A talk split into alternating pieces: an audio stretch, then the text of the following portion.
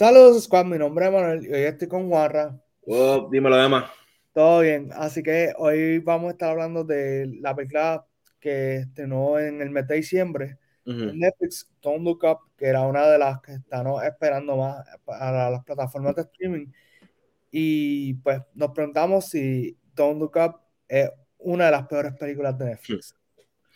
Esto, mano, siento que no es la peor. Netflix siempre sorprende. Pero nada, no va eh, cae en ese renglón de las peores. Realmente, con el tremendo cast que esta gente tenía, o sea, esta película prometía un montón. Y pues, el resultado no fue tal vez el que ellos esperaban. Y nada, aquí tenemos. Aquí, estamos hablando de la película. Ah, eh, a mí lo que me quiero resaltar es que no tan solo tenía un gran elenco, sino que tenía un director, Adam McKay, que está hablando tras bastidores, que es un, director bastante reconocido en Hollywood. Ha trabajado en muchas de las películas que eh, pues, hizo durante su carrera Will Ferrell. O sea, ahora Will Ferrell pues, está trabajando con otros directores y otros estudios, pero que es una persona que estaba en la conversación que no esperábamos tal vez que hiciera una película eh, de este nivel hay que destacar que la película es una sátira y por ese lado se la damos, de que eh, eh, hizo esa parte bien como sátira, pero el, para mí el mayor problema de esta película es que parece que tomaron un sketch que iba para Saturday Night Live y lo convirtieron en una película que dura dos horas y media aproximadamente, ¿verdad? Por ahí. Sí, eh, que eso es una de las cosas más algaretes que pienso de la película, o sea Sí, que duró de hecho como hora y media más, más de lo que debía. O sea, esto podía haber Totalmente. Así, tal vez eh, eh, es como yo la vi. La primera hora, horrible. Y yo sé que la, casi siempre la primera hora es para sentar base. Exacto, sí.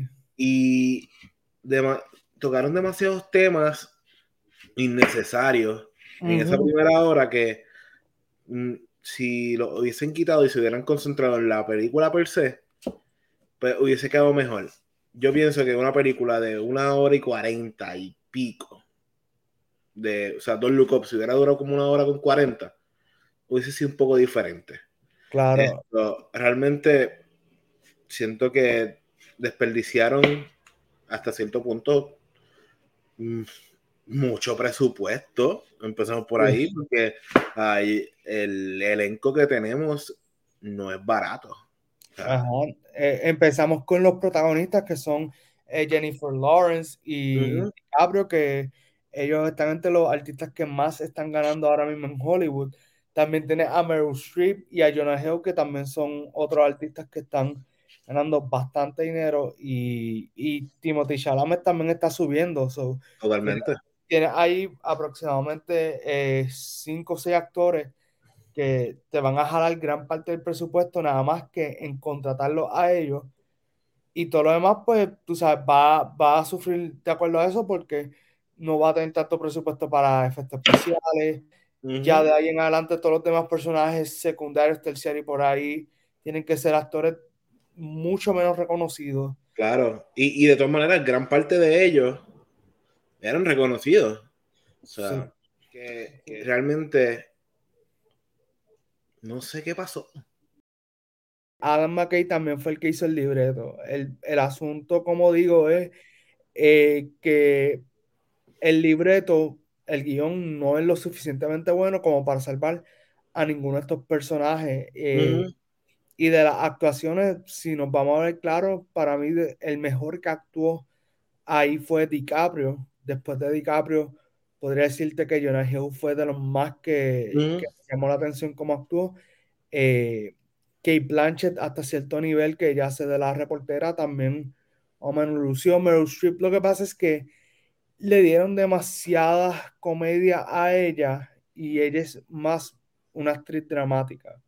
Entonces con ella cuando le van a dar comedia tienen que balancearlo, algo así como mamá mía que había comedia, pero ella no era el centro de atención en la comedia. Sí, ella no era el comic, el comic relief. El comic relief, exacto. Eh, a mí uno de los que de verdad me dolió ver en esa película fue a Ron Perlman, que muchos lo reconocerán por hacer de Hellboy en, la, en las películas originales de Guillermo del Toro, pero aquí simplemente no compré su actuación. Eh, pienso que fue de sus peores actuaciones hasta el momento. Volviendo a lo que es la historia, o sea, el primer acto, que básicamente es gran parte de, de la primera hora, lo pasan preparándote para cosas que necesariamente uno como audiencia no, no quiere saber o no necesita saber.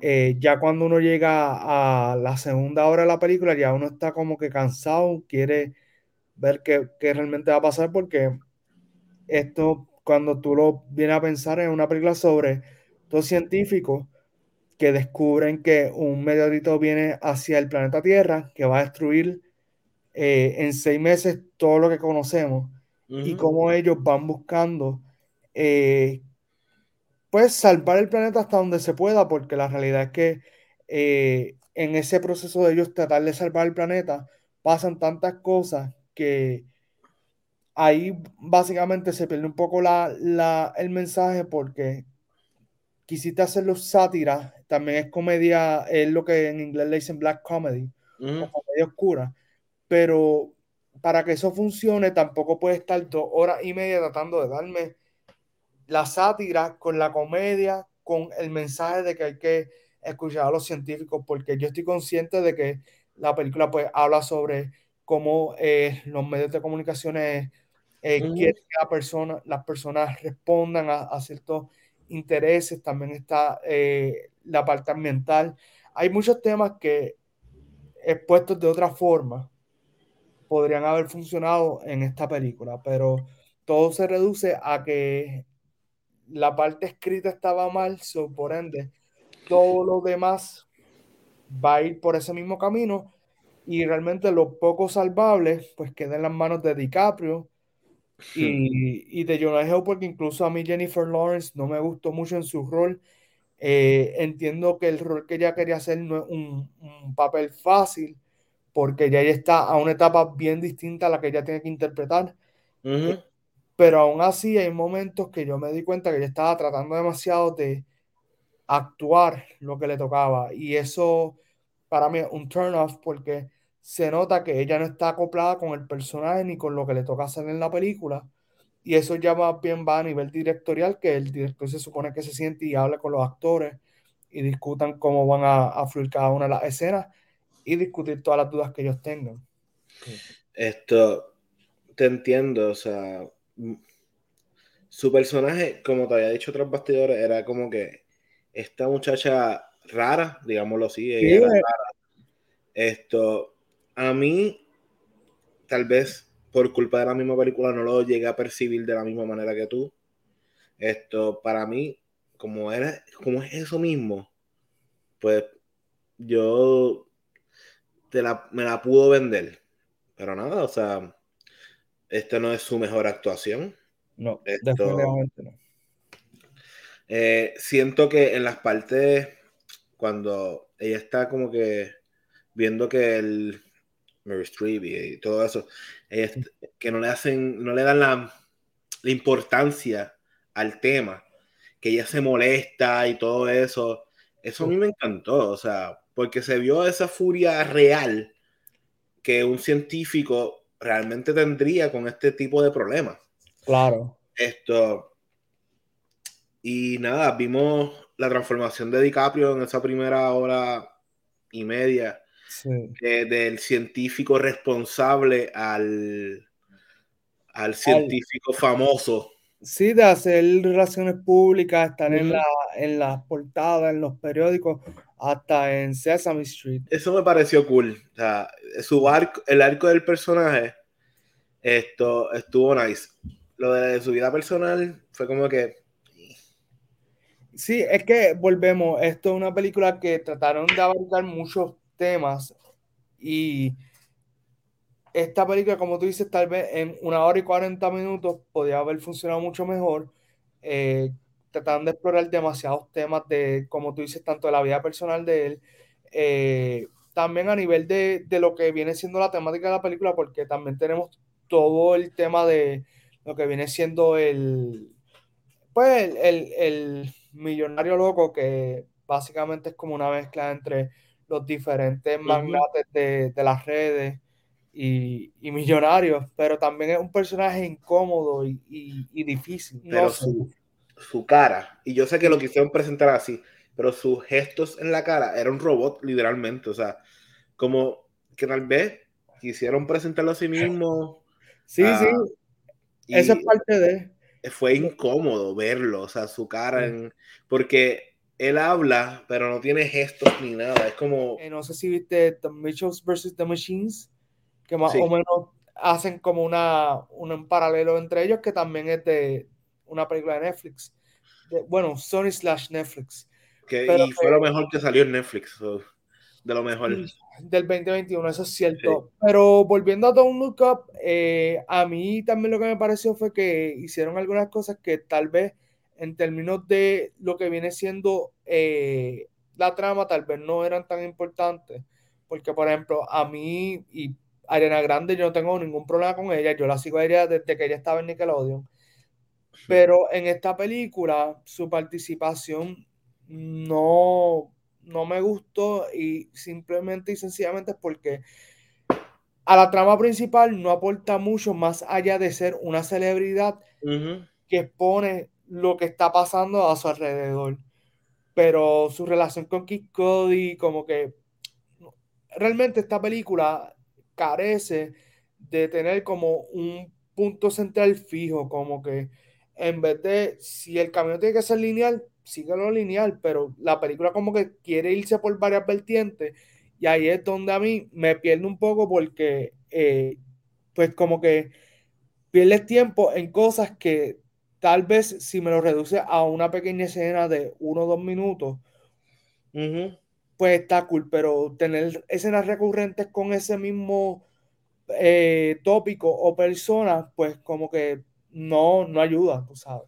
Ahora mismo, Don't Look Up, muchas de las escenas con efectos especiales se veían.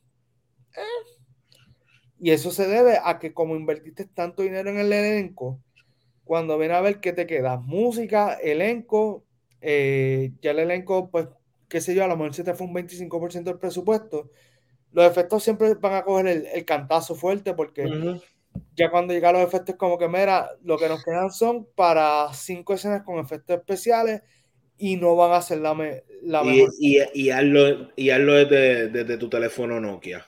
Pero sentimos como que una película muy larga que probablemente no vamos a volver a ver. No, jamás.